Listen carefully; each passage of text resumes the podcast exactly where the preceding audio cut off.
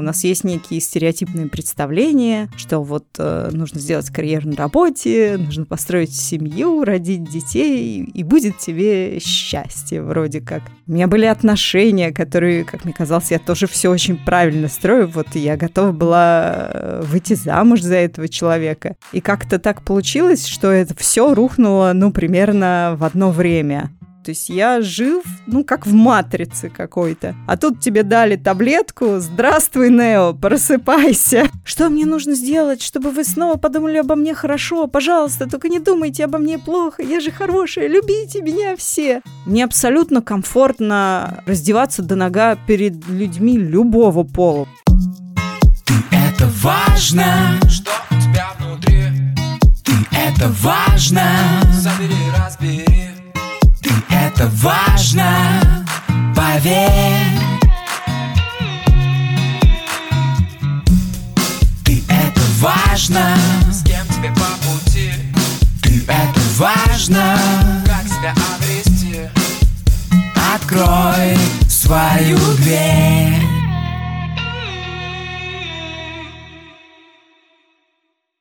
Добрый день, дорогие друзья! Я, Мицкевич Елена, практикующий психолог, рада приветствовать вас на своем подкасте «Ты – это важно». И сегодня открывает у нас второй сезон журналистка, автор блога «Маша, давай», Маша Арзамасова. Маша, я тебе очень рада. Привет. Привет. Спасибо, что позвала в гости. Мне очень приятно, что ты согласилась. Я так канонично уже задаю первый вопрос, чтобы открыть нашу с тобой беседу. Скажи, пожалуйста, когда психология в принципе пришла в твою жизнь, и когда у тебя появился вопрос, а не пойти ли бы мне к психологу, при каких обстоятельствах? А, я сейчас, когда ты позвала на подкаст, ты сказала, что он будет, ну, про твой опыт в терапии и психологии, я пыталась посчитать. А, я очень хорошо помню, что в шестнадцатом году я на Новый год поехала на Бали, и там я поняла, что я сама не могу справиться со всем тем, что навалилось в мою жизнь. И тогда я четко осознала, что мне нужен кто-то, чтобы помочь все это разобрать, и мне нужен психолог. И э, вернувшись в Москву, я нашла психолога, и вот с 16 года я, собственно, постоянный клиент.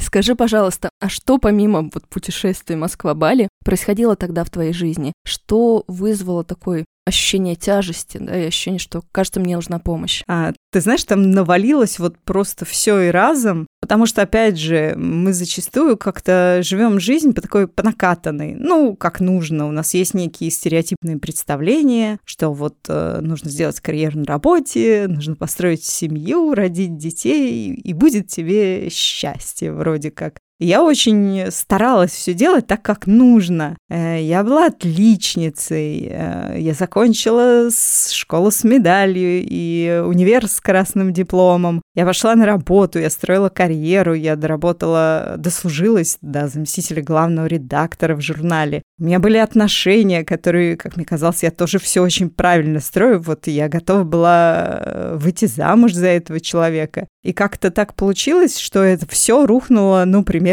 в одно время. Мои отношения, то есть это была очень странная концовка, очень болезненная. Я вообще не могла представить, что такое даже бывает. А ты думал, что у тебя все хорошо. А меня сократили с работы, потому что был кризис у меня не стало работы, и я как-то оказалась э, на рынке труда, и я вообще не представляла, куда мне идти, начинать ли все снова, потому что, ну, как бы моей высокой должности мне никто не предлагал. Мне предлагали вновь вернуться на редакторскую позицию, и, как я называла, быть литературным рабом за очень маленькие деньги. И ну, вот как-то все навалилось, и вдруг ты понимаешь, что твоя жизнь, которую вот ты так строила, она посыпалась, и ты не знаешь, что с этим делать. Ты такой, ну я же все делал правильно. И вот это было ощущение, во-первых, у меня какое-то было внутреннее ощущение, что мне нужно что-то, ну вот как все говорят, духовные практики. Я поехала на Бали на ретрит, и у нас была очень хорошая там неделя с медитациями. И вот в этих медитациях я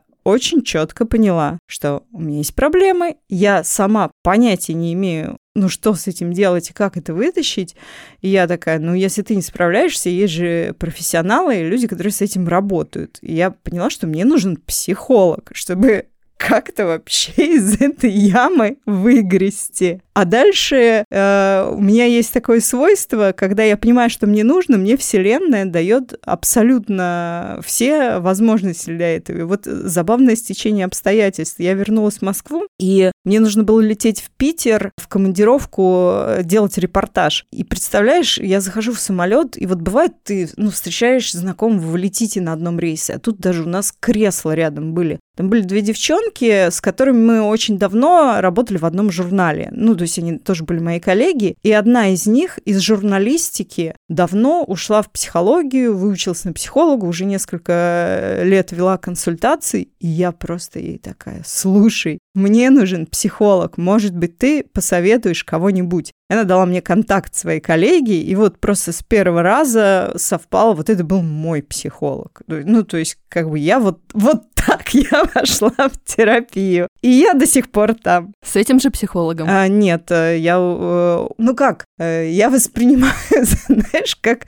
может быть, не совсем правильное, что тренер, но есть какие-то вопросы, которые ты решаешь с одним психологом, он в этом силен. А потом ты понимаешь, что вот с этим ты проделал вот эту огромную работу, и это было супер. Но у тебя появились новые запросы, в которых э, тебе, ну, уже другой специалист нужен, а не просто из другой области. Я, опять же, когда люди просят посоветуй психолога, я говорю, вы понимаете, тот, который помог мне, не факт, что поможет вам, потому что у вас могут быть совершенно другие запросы. Это как врачи. Они же там по разным э, органам или еще что-то работают. Но также, если у тебя там панические атаки, это одно. А если у тебя какие-то проблемы в отношениях, это другое. И, наверное, ну, разные специалисты там работают с РПП, с э, какие там еще бывают разные проблемы, с которыми люди обращаются. О том, о чем работаешь ты сейчас с психологом, я тебя спрошу чуть попозже. Пока мне хочется как будто бы продолжить вот эту ветвь повествования. Скажи, пожалуйста, вот ты пришла, из чего начала распутывать вот этот вот клубок навалившихся проблем? Что стало первыми трансформациями в этом процессе? Мне кажется, что первые сеансы я просто э, плакала. Ну, то есть, как я рассказывала какую-то вот эту свою несчастную жизнь, как я оказалась в этой точке, и все рассказывала, рассказывала, и плакала, и плакала. Вот. А потом, мне кажется, как-то плавно мы перешли на мою историю отношений с мамой, и вот на ней мы засели на долгое время. Потому что, как оказалось, Спасибо маме, ну вот э, все оттуда, короче, идет. Это важно.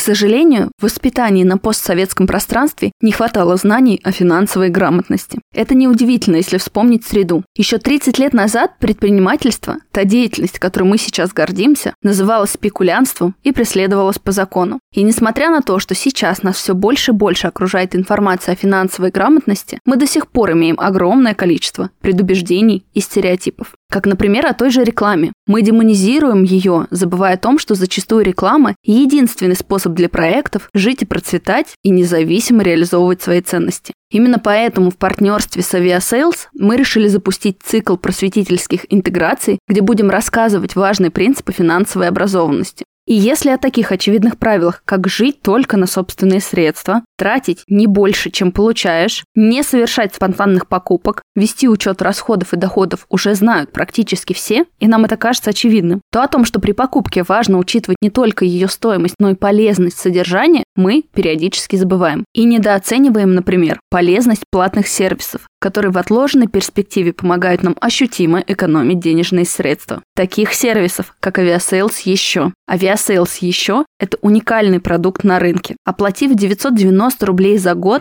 вы получаете от 7 до 10% кэшбэка за аренду автомобилей, отелей, покупку туристических страховок, туров или за другие траты, связанные с путешествиями. Только представьте, вы запланировали долгожданный отпуск в пока еще открытой Турции или захотели насладиться Кавказскими горами на Донбайе и арендовали на неделю приятный номер на букинге. Так вот, отдав за отель, допустим, 50 тысяч рублей, с Aviasales еще вы получите 5000 рублей кэшбэком обратно, который можно вывести на карту в любой момент. То есть сервис окупается уже с первой покупки. При этом дружелюбная поддержка Aviasales еще ответит быстро на любой ваш вопрос. От когда забрать билет и да в чем смысл жизни. В общем, друзья, одни бенефиты. Вы развиваете свой финансовый интеллект, приятно проводите время и получаете за это свой кэшбэк. Все подробности Aviasales еще и промокод «Ты это важно» на скидку в 10% вы найдете в описании к выпуску. Это важно. Ты, с одной стороны, этим достаточно много делишься в блоге. Что первое ты поняла про ваши с мамой отношения? Ты знаешь, я как вспоминаю, ну, мы же опять все растем с пониманием, что вот мама это очень важно. Там маме нельзя говорить нет, там маму надо радовать, нельзя маму расстраивать. Ну, вот какой-то такой набор, да, качеств. И сначала тебе очень тяжело отойти от этой позиции. То есть ты рассказываешь свою историю, и что помогает тебе психолог посмотреть на ее отстраненно, потому что когда ты вовлечен в это, ну, тебе, конечно, очень тяжело выйти. А вот когда ты с какого-то третьего лица смотришь на нее отстраненно, такой понимаешь, о господи, ну это же вообще полная жесть. Зачем мама так поступала, так вела себя, ну, с ребенком? И в какой-то момент, в общем, ты понимаешь, что это не только одна область, а вообще во всех областях. А потом ты понимаешь, что, к сожалению, твоя мама нарцисс. Ну, не повезло тебе родиться с нарциссической мамой. И вот это вот ощущение, по как психолог все время, вот она так, как тебе вот с пониманием этого? Я каждый раз сидела, думала, ну, пиздец.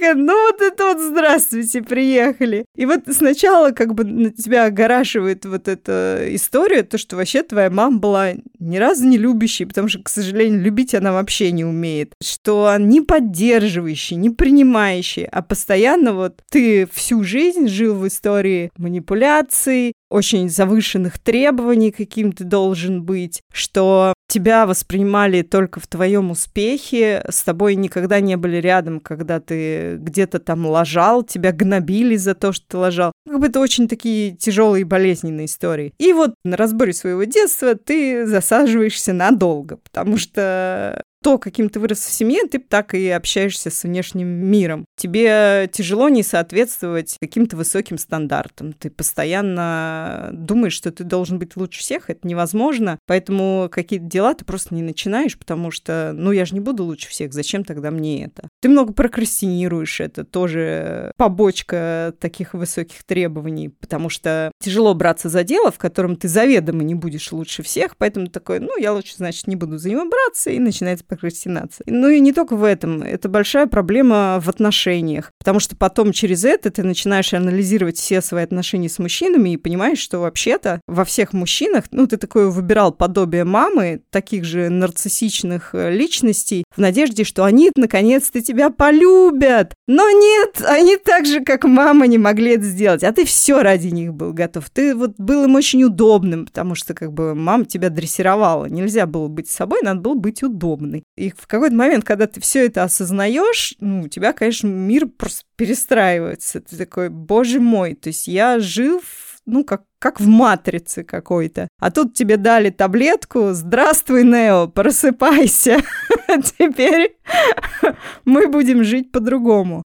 И, ну, это очень большая, объемная и на самом деле тяжелая работа. Очень тяжелая. Вообще сложно принять, что вот твоя мама такая. Тебе вообще сначала кажется, сейчас я ей все скажу, где она была не права. И мама сразу поменяется. Она поймет, скажет, да как же это? Все, теперь я буду такой вот любящий, принимающий, поддерживающий. Увы, нет. Когда ты пытаешься маме что-то объяснить, ты натыкаешься на абсолютную стену отрицания, непонимания и обвинения тебя в обратку, что «а ты сама?» И, в общем, такой, так, Потом ты принимаешь то, что мама никогда не изменится и останется такой же, и тебе важно выработать какое-то комфортное для тебя существование с этой мамой. И на самом деле мои отношения с мамой, ну, с тех пор просто вот как было и стало, это абсолютно разная история. А, мне даже кажется, что я иногда в чем-то и маму перевоспитываю, ну, как бы своим примером, потому что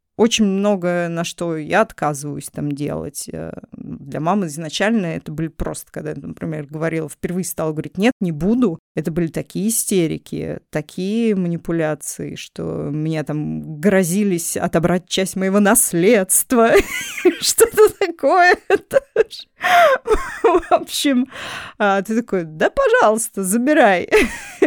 И, в общем, потом, когда человек понимает, что все то, что работал раньше, не работает, он начинает э, какие-то другие, что ли, искать способы. Ну, в общем, теперь, как я говорю, я мам дрессирую, вот. Я такая понимаю, что на самом деле она очень несчастный человек, потому что, к сожалению, она такой стала, потому что у нее в ее жизни никогда не было любви. Она очень несчастна в этой своей истории. У меня, конечно, к ней есть э, сочувствие, но когда она очередной раз выкинет какую-то историю, я просто уже делаю фейспалм. Я такой, блин, ну черт мам, ну как так можно? Я думаю, такой взрослый человек, ну очнись ты уже, а? В общем, э, с мамой ты сидишь долго, и, кстати, все равно она постоянно так или иначе где-то там возвращается. Потом ты просто уже учишься осознанности учишься и как-то жить заново, вот что ты учишься. Да, и знаешь, когда я созидала название подкаста, мне очень хотелось, чтобы в нем было тепло, потому что я правда считаю, что вот эту всю историю может трансформировать только любовь такая теплая, понимающая, поддерживающая, потому что все это, знаешь, травмы передаются по наследству. Если мы где-то не скажем стоп, если мы не начнем менять самоотношения, отношения вокруг близких, мы будем, знаешь, по этой цепочке продолжать жить. Но я знаю, что огромному количеству людей очень страшно оказаться вот в этом моменте, когда все разрушено, когда ты стоишь на руинах. Вот из той самой системы выйти и понимать, что сейчас раньше был такой худой псевдомир, а сейчас я пойду и буду выдерживать те самые истерики, а, то самое свое какое-то неудобство. Вот как ты с этим аспектом справлялась? Как ты это выдерживала? Ты знаешь, мне кажется, что если сравнивать, я называю это так. До терапии это просто, знаешь, такой ад, просто северный полюс, какой-то ужасный, холодный, э, полный непонимания, вообще каких-то отчаянных поисков любви, хоть какого-то тепла. И, ну, ты после терапии, ты абсолютно вообще другой человек просто, ну, это, я не знаю, небо и земля. Я, например, я, как я всегда говорю, сам правильное мое решение в жизни был пойти к психологу. Я считаю, что каждому человеку есть что психологом разобрать. Нету ни одного психологически здорового индивида. И я им еще не стала, ну честно. Ну, то есть я просто свои проблемы осознаю и во многом как бы с ним как-то дружу, ну или, по крайней мере, могу быть социальной. То есть не ранить остальных людей. Потому что, ну, когда ты не осознаешь, ты можешь творить вообще ужасные вещи. Ну, например, как моя мама. Она же вообще в несознанке там какой-то ад творит. А когда ты это осознаешь, ты становишься намного более экологичным по отношению к другим. Ну, и ты можешь учиться выстраивать новые отношения, которые как раз здоровые, которые счастливые, они полны любви, это здорово. И поэтому я не вижу причин, почему бы не пойти в терапию, честное слово. Знаешь, вот для таких моментов, для того, чтобы из разных рупоров звучала эта мысль с разным контекстом истории, да, этот подкаст и наше интервью и существует. Скажи, пожалуйста, вот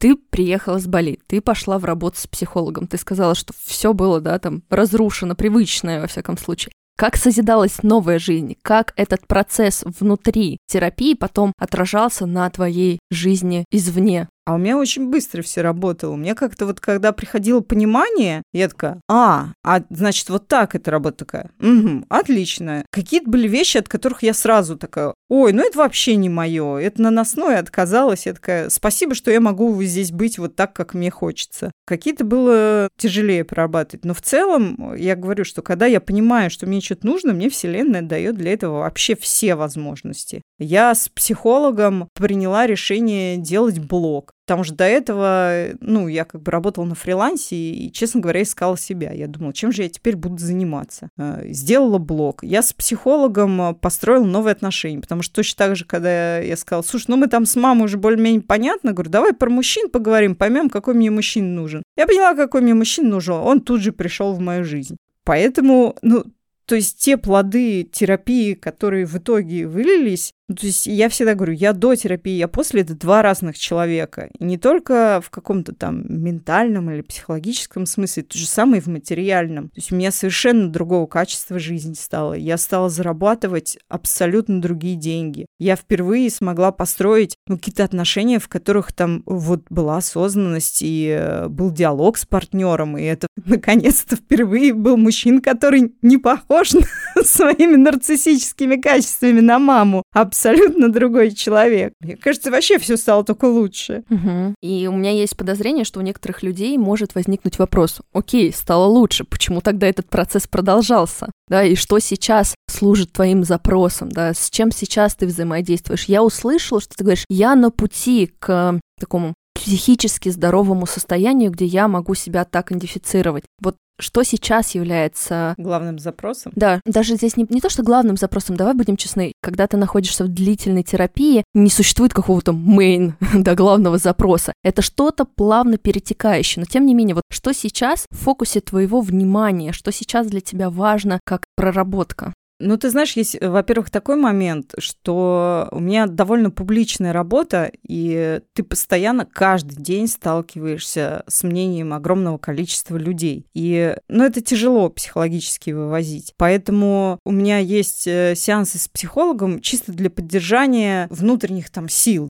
Потому что, ну, это глупо говорить, что ты выработал какой-то, я не знаю, там, что панцирь, говорят, или еще что-то, от которого отлетает. Нет, ну, периодически бывают вещи, которые, конечно, тебя задевают. И, ну, как ты... Я вот хожу на спорт каждую неделю плавать, потому что это там полезно для моего физического здоровья. Также я хожу к психологу, потому что я считаю, что это полезно для моего ментального здоровья. Такая психогигиена. Да, ну, я это вот больше называю как гигиену. То есть есть какие-то мелкие вещи, которые просто проходят, и есть э, как бы одна одна глобальная крупная, которую вот я все пытаюсь разобрать. И она касается, собственно, моих отношений с мужчинами, потому что с тем мужчиной мы расстались, и как оказалось, что разрыв для меня был очень тяжелым и проблематичным. Ну, как я уже потом а, анализировала, все мои разрывы для меня были ужасны. То есть вот кто-то может там неделю погревать и начать новые отношения. У меня это обычно год гревания, год ты приходишь в себя, и через два года ты хоть как-то начинаешь очухиваться и снова хотеть с кем-то встречаться. Вот. Э, это опять же связано с историей мамы, потому что э, расставание я воспринимаю как, э, опять же, маму, которая меня снова бросает и отказывается любить. И это настолько больно, эту боль ты не можешь выносить, что ты выбираешь э, тактику. А я лучше вообще буду не начинать отношения, чтобы снова так не было больно. И ты бессознательно их постоянно избегаешь. Ты потом, когда анализируешь какие-то свои свидания или еще что-то, как я помню, смотрел так со стороны, я делала все, чтобы мы не встретились в следующий раз. Потому что очень страшно вновь э, открыться, довериться, вступить э, в отношения, потому что ты думаешь, ну зачем все это затевать, если все равно все закончится адской болью. Ну и вот это вот то, что главная тема, которую я разбираю сейчас. При этом я вижу, я знаю, что у тебя есть в этом потребность, и ты открыта, ты продолжаешь все равно ходить на свидания и хотеть этих отношений. Спасибо психологу, он меня все время на свидание такой, давайте уже, Мария, ну куда же? Все время, если бы не он, мне кажется, я вообще никуда не ходила. Я как раз хотела тебя спросить о том, что служит мотивацией все-таки идти в эту историю, брать риски, да, по поводу этой боли, потому что она в любых отношениях имеет место быть, в краткосрочных, долгосрочных, да, мы не застрахованы действительно от этой истории. Ну, это как любое преодолевание страхов. Да, страшно, но пока ты туда не зайдешь, собственно, ничего не поменяется. То же самое психолог, спасибо ему, он меня поддерживает, чтобы я делала там свои вебинары, потому что мне это тоже очень страшно, прям неимоверно страшно делать. Я каждый вебинар-то там рожаю по полгода. Он такой, ну уже давайте, он мне иногда помогает и как-то и что-то дает там новые темы к размышлению. Ну, в общем, как такой подталкивающий, поддерживающий механизм, ну, как бы, знаете, в отсутствии, например, среди близких таких нет, а тут вот у тебя есть стандартный человек, и это очень работает. я же говорю, вот если бы не он, я бы на свидание не ходила. А он мне постоянно напоминает, как, знаете, этим неудобным вопросом такой, и что у нас со свиданием? А что сейчас у тебя со свиданиями? Как мой психолог. Э, я такая, пока ничем не могу вас порадовать. И дальше мы начинаем обсуждать, почему же я ничем не могу порадовать. А можно не радовать, а можно просто поделиться тем, что происходит. Да, конечно, можно. Этим и занимаемся. Да, это же тоже такое состояние, как будто бы если радости нету, то опыт что ли обесценивается? Да нет, но ты же внутренне понимаешь, что как бы да, ты можешь на свидание не ходить. И я все время выбираю этот путь, все время. Потому что мне зайти в тот страшно. И если бы кто-то мягко где-то меня не подталкивал, там, мы, мы 10 раз по кругу не разговаривали одни и те же разговоры, я бы так и выбирала этот путь не ходить. Э, я рада, что есть кто-то, кто помогает идти новым путем. При этом я знаю, что ты помогаешь тоже огромному количеству женщин смотреть на вот эти вот свидания, на новые знакомства не под таким вот, знаешь, э, гипернапряжением отношений, отношений, отношений, а через призму опыта, социализации, знакомства и еще попутно отфильтровывания такого адекватных кандидатов от неадекватных кандидатов. Это что ж твоя сила сейчас? Ты же всегда более-менее про свой-то опыт рассказываешь. Я понимаю, что мой опыт в том, что у меня нет потребности выйти замуж или найти мужчину, который бы меня обеспечивал. Вот у меня закрыты как бы эти истории. Я просто хочу найти полноправного партнера, с которым мне было бы интересно, который там разделял какие-то мои взгляды на жизнь, с которым мне бы нравилось проводить время. Мои запросы примерно такие. Вот. Может быть, я их сейчас сформулирую на подкасте, отправлю вот туда, и потом оп, их сработает. Давай попробуем. А какие ценности тебе прям фундаментально важны? Ты понимаешь, что если этого не будет, ну, не сложится контакт. Ты знаешь, э, опять же, я понимаю, что важна гибкость. Ну, нельзя вот, чтобы вы по всем пунктам совпадали. Ну, знаешь, грубо говоря, глупо там, если я не голосую за Путина, а он голосует за Путина, такой, ну все, не быть нам вместе.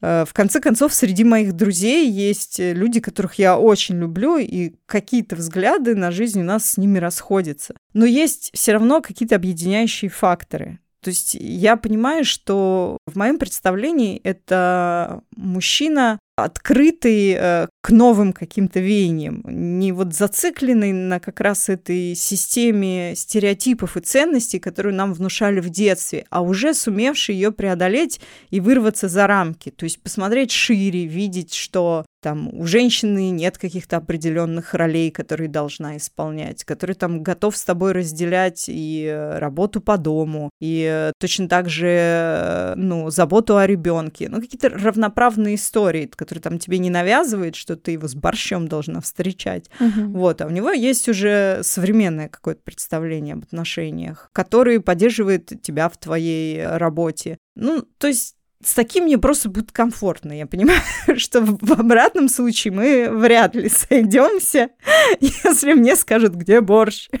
Мне кажется, что здесь еще а, есть один аспект, да, за шаблоны вообще восприятия женской красоты и образа тела того самого навязанного. Ты же про это много говоришь. Да, да. И между прочим, я таких мужчин очень много встречаю. А, я так радуюсь, когда я вижу таких мужчин, которые абсолютно нормально начинают говорить про женское тело, про то, что ну, это нормально быть э, разными. Он такой, я не понимаю, говорит, почему там женщины так все сейчас отчаянно хотят худеть, как модели. Ну, то есть у него есть какое-то здоровое представление о мире. Таких мужчин, правда, много, да, это тоже важно. Ну, наверное, я бы не встречалась с товарищем, который мне бы говорил, тебе пора похудеть. Но при этом тебе, как ты сама говоришь, часто очень прилетает это в директе, да, в твоем блоге. Скажи, пожалуйста, а как ты, вот при том, что психотерапия учит нас быть более чувствительной, внимательной к себе, да, то есть где-то вырабатывать вот ту самую внимательность к своим состояниям, выдерживаешь вот весь этот пласт. Невозможно же превратиться в толстокожего человека. Безусловно, чем больше у тебя опыта, тем более ты вот мобилен, гибок и адаптивен. Но тем не менее, вот это вот такое амбивалентность, да, что с одной стороны мы чувствительны, а с другой стороны очень важно быть сильной. Как ты эту грань находишь? Как ты с этим справляешься?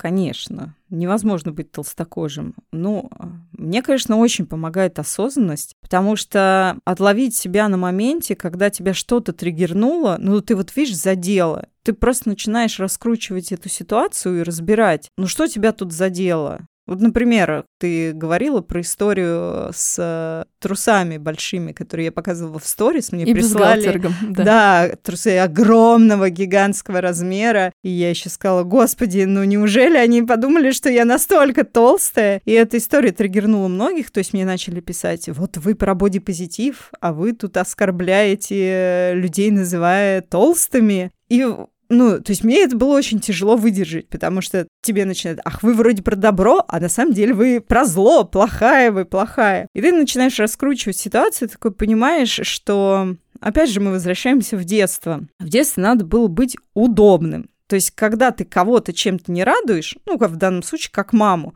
она тебе говорит, ах, вот ты не такая, как я хочу, чтобы ты была. Мне нравится, чтобы ты себя вела вот именно так. Ну, что, по сути, тебе сейчас и транслирует. И, конечно, выдержать это тяжело, потому что привык надо быть для мамы удобным. А мама недовольна, сейчас я быстренько сделаю вот так, чтобы мама не расстраивалась. И ты, ну, подсознательно как бы хочешь, что мне нужно сделать, чтобы вы снова подумали обо мне хорошо, пожалуйста, только не думайте обо мне плохо, я же хорошая, любите меня все ты осознаешь вот эту свою потребность, ты такой, так, теперь остановимся на этом. Действительно ли я плохая? Ну, как бы в целом нет, я не считаю себя плохой. Имею ли я право на ошибку или на некорректное высказывание? Конечно, имею. Его имеет абсолютно каждый человек. Да, я могу сказать что-то, что может кого-то задеть. Ну, там, в данном случае, хотела ли я этого? Делала ли я это нарочно? Ну, конечно, нет. Почему человек обиделся? Да это вообще, может быть, он не про меня сказал. Человек э, обиделся, потому что это для него может, ну, там, звучать э, обидчиво или еще как-то. Ну, я в данном случае, если его постоянно называли толстым, и здесь я это также сказала, его триггернуло. Такой, ну да, он имеет право обижаться, но не могу я фильтровать все в своей жизни так, чтобы вообще везде идеально, без ошибок говорить, еще всех э, при этом э, как-то радовать и... Э, Мотивировать, давать осознанность, поддержку. Да, я реально могу лажать. Ну, просто потому что я человек. А еще я могу, э, как мне иногда пишут, вы мне так нравились, я вот вас считал э, единственным нормальным человеком, но после вот этой истории я полностью в вас разочаровался. Ну, то есть человек на тебя возлагал какие-то там свои рисовал какие-то картинки, представлял себя, мы же даже не знакомы. Скорее всего, у него было такое некое мифическое представление о том, кто такая Маша. И тут Маша не соответствует тому, что он себе нарисовал. Такое разочарование происходит. И он так тебе еще это пишет. Исправьтесь срочно! Такой, ну, пожалуйста, разрешите мне быть где-то в чем-то не идеальной как я говорю, у меня есть друзья, в котором где-то мы с ними там расходимся во взглядах на жизнь. Но я же их не лечу, ну да, я их принимаю таким, как... Причем у них могут быть, ну, то есть, на мой взгляд, там не самые правильные представления об ЛГБТ-сообществе. Ну, не переросли они еще эту историю. Ну, что я могу сделать? Не буду же я им сидеть и говорить, ах, ты плохой, что вот э, геев недолюбливаешь. Ну, блин, ну, что поделать? Люди просто бывают разными. Они имеют право на какие-то свои э, истории и ошибки. Но на самом деле это проблема такая классическая для постсоветского пространства. У нас либо мы любимся так, что в десны прям все надо, чтобы совпадало, и тогда мы близки, либо как бы вот это вот когнитивное искажение все или ничего,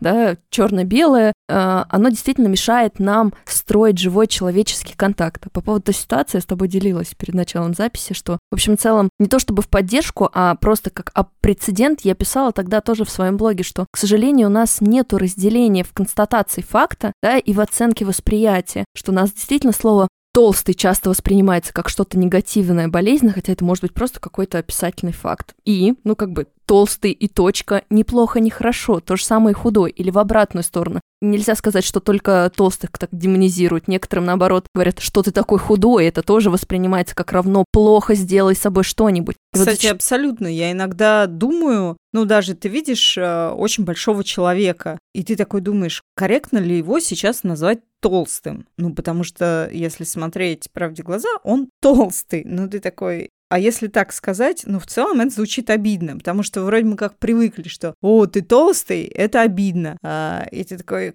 как назвать? Полный, э, что более вроде такое сглаженное представление о толстом. И такой, где новый язык? Слушай, знаешь, я могу с тобой поделиться. Слушатели подкаста уже, возможно, слышали эту историю в предыдущих выпусках. Из-за очень сложных обстоятельств за последний год потеря тяжелой и двух гормональных сбоев я набрала почти 20 килограмм. И в какой-то момент, когда я принимала новый образ своего тела, мне было очень важно сказать, да, я толстая, возможно, кто-то меня может так назвать. И точка. В этот момент, знаешь, как будто бы все рушится. То, что раньше мешало, поддавливало, казалось, со мной что-то не так, да, и ты начинаешь к телу чуточку по-другому относиться. Сама его не шеймить, сама его не объективизировать, сама его не сексуализировать, а понимать, что вот так есть на то обстоятельство, совокупность факторов, которые произошли в твоей жизни, привели к такому на текущий момент образу тела. Ты можешь относиться к нему, да, это есть, я это вижу, я это принимаю, и могу с этим что-то сделать. Нам зачастую как раз-таки не хватает вот этого аспекта принятия себя,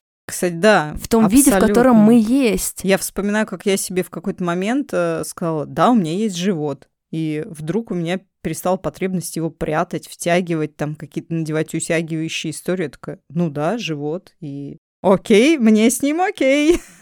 Он не мешает мне Он двигаться, да, вообще получать удовольствие от жизни. Абсолютно. Да, только когда вот эти вот оковы спадают, ты понимаешь, что проблема не в том, как выглядит твое тело, а в том, как ты его самостоятельно воспринимаешь. Ну да. Знаешь, я еще один момент хотела с тобой обсудить, как с человеком, на мой взгляд, с которым это случается достаточно часто. Вот ты даже в сети позволяешь себе, опять же, быть собой, быть открытой. И часто за это очень сильно прилетает намного больше, чем людям, которые держатся в рамках какого-то комфортного образа, да, и не пускают, не раскрываются, не делают что-то импульсно, не делятся тем, что там внутри. Вот здесь у меня к тебе вопрос. Скажи, пожалуйста, как тебе кажется, вот эта возможность быть собой и ту реакцию, которую ты получаешь в ответ, что тебе помогает это выдерживать? То есть что дает тебе прибыток продолжать быть настолько же открытой? Интересный вопрос. Мне кажется, что это такая история, поймите, когда ты все детство был удобным, ну, для мамы,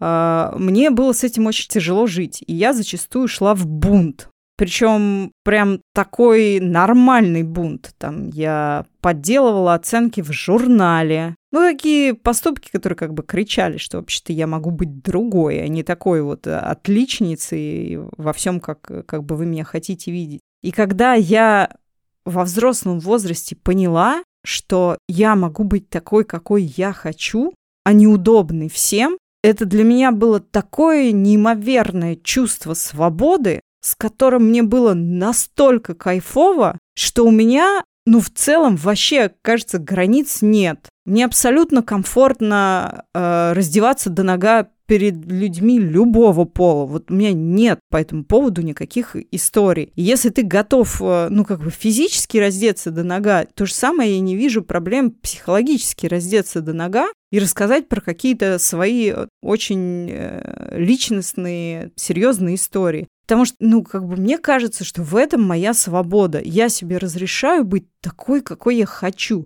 И мне так от этого кайфово, что вот в тот момент, когда кто-то что-то думает, кому-то это не нравится, у меня вообще с этим проблем нет. Я считаю, это ваши проблемы. Вы выбираете историю жить в коробочке, это ваш выбор. Мне нравится другое. Поэтому вот здесь меня даже ничего не задевает. Я настолько уверена в своей правоте, что здесь тяжело пробить вот эту мою уверенность. Здесь, наверное, знаешь, из э, какого контекста был задан этот вопрос, потому что в последнее время ты говорила, что сложнее возвращаться в блог, что периодически хочется уйти в какую-то тишину. И вот здесь вот как раз-таки, ну, помимо каких-то творческих, там, не знаю, материальных э, ну, потребностей, ну, которые двигают, вот у меня был вопрос, что тебя морально поддерживает, что помогает тебе возвращаться, продолжать свою активистскую деятельность, да, нести людям осознание, создавать такой прецедент здоровый, вот тем же самым бунтом. Блог — это же совокупность много чего, и есть какие-то другие вещи в блоге, в связи с которыми я испытываю давление, и мне тяжело его вывозить. Но они не касаются истории там свободы проявления себя так, как хочешь.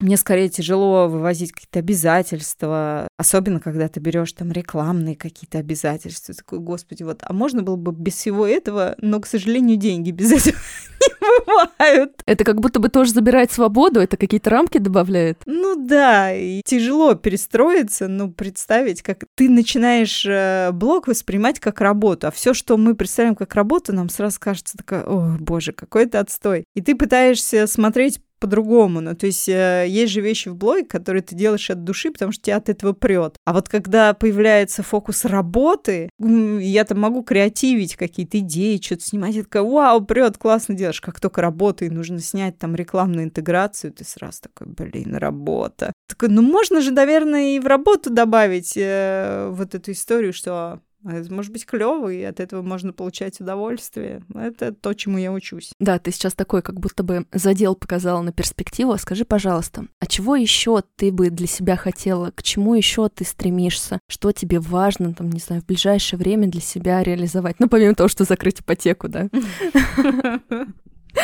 Ты знаешь, я человек, который ненавидит планы, и вот эти вот ваши планы на будущее, меня их нету. Я живу настоящим. Как бы мой задел получать кайф а, от того, что я делаю сейчас. Ну, максимально там на какой-то ближайший месяц, я могу сказать. Хотя нет. Вот э, сегодня мы купили билеты на концерт Coldplay, которые будут через год. Ну, хотя бы через год я буду знать, что я пойду на концерт Coldplay. Но это максимум. Я ненавижу планирование. Я человек антиплан.